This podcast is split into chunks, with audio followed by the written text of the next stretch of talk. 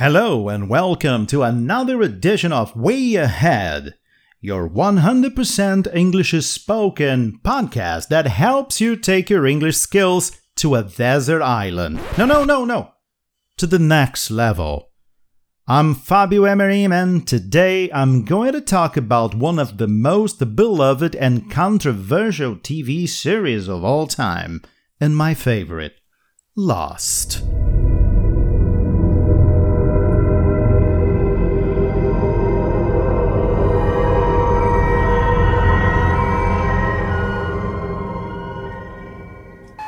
Warning This episode of Way Ahead brings us spoilers for those who still haven't seen the series, so from this point on, continue on your own risk.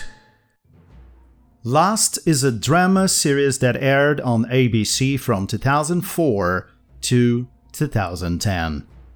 The show was created by J.J. Abrams, Jeffrey Lieber, and Damon Lindelof it was known for its complex storytime, intriguing characters, and unpredictable plot twists. The show followed the lives of a group of plane crash survivors who find themselves stranded on a mysterious and seemingly uninhabited island. As they struggle to survive and cope with the challenges of their new environment, they discover that the island holds many secrets and dangers that threaten their lives. One of the most intriguing aspects of the show was its non-linear storytelling.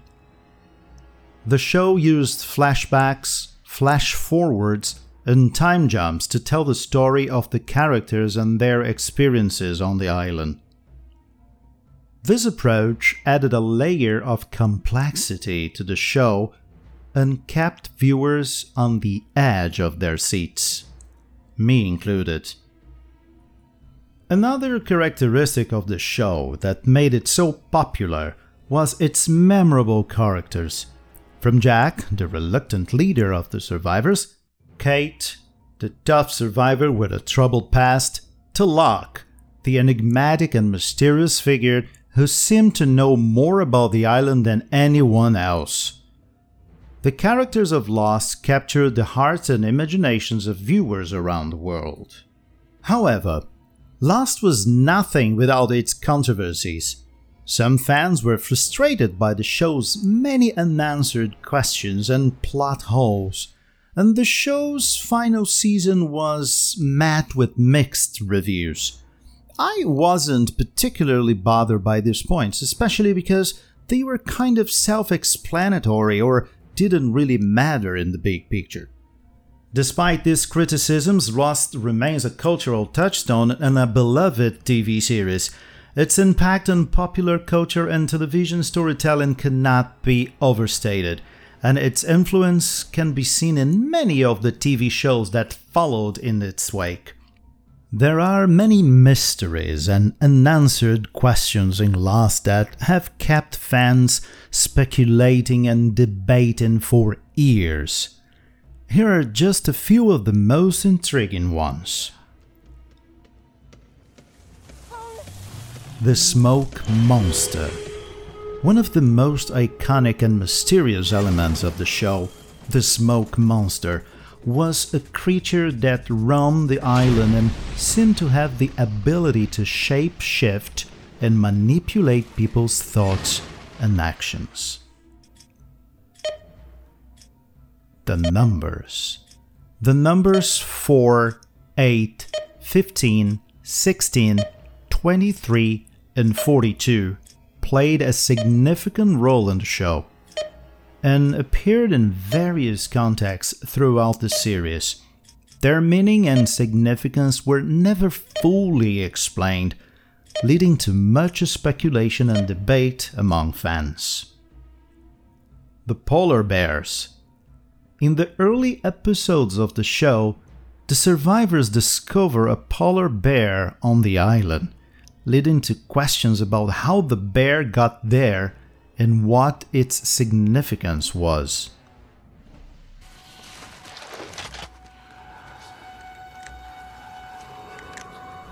The Others. Wait, A group of mysterious and hostile individuals who live on the island and seem to have a connection to the survivors. The others are one of the central mysteries of the show.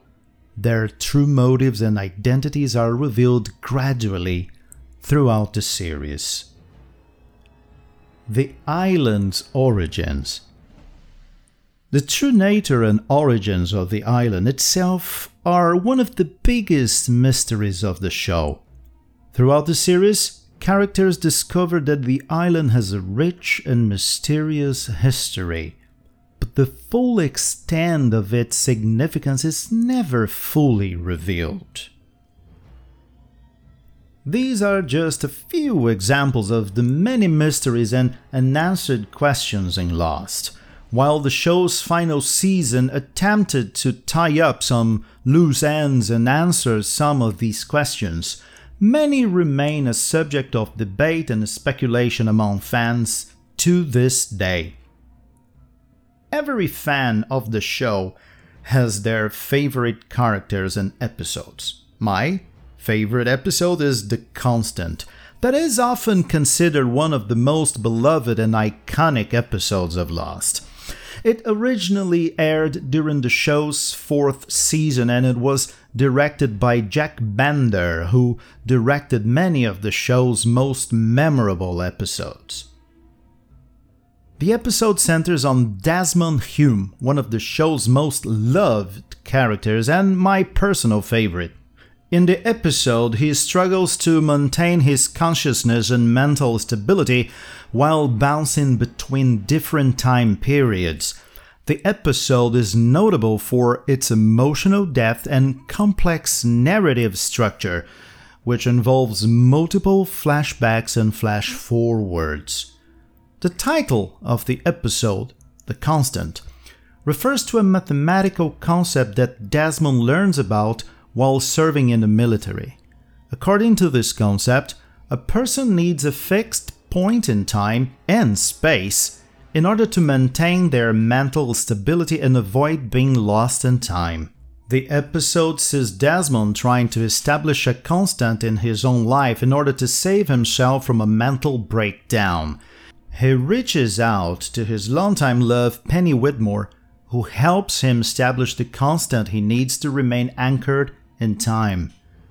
The Constant is beloved by fans for many reasons. It is one of the most emotionally powerful and character driven episodes of the show, and it offers a unique and fascinating exploration of time and memory.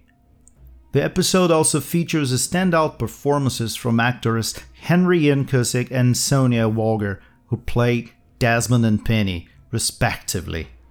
Anyway, Lost is a complex, intriguing, and unforgettable TV series that captured the hearts and imaginations of viewers around the world.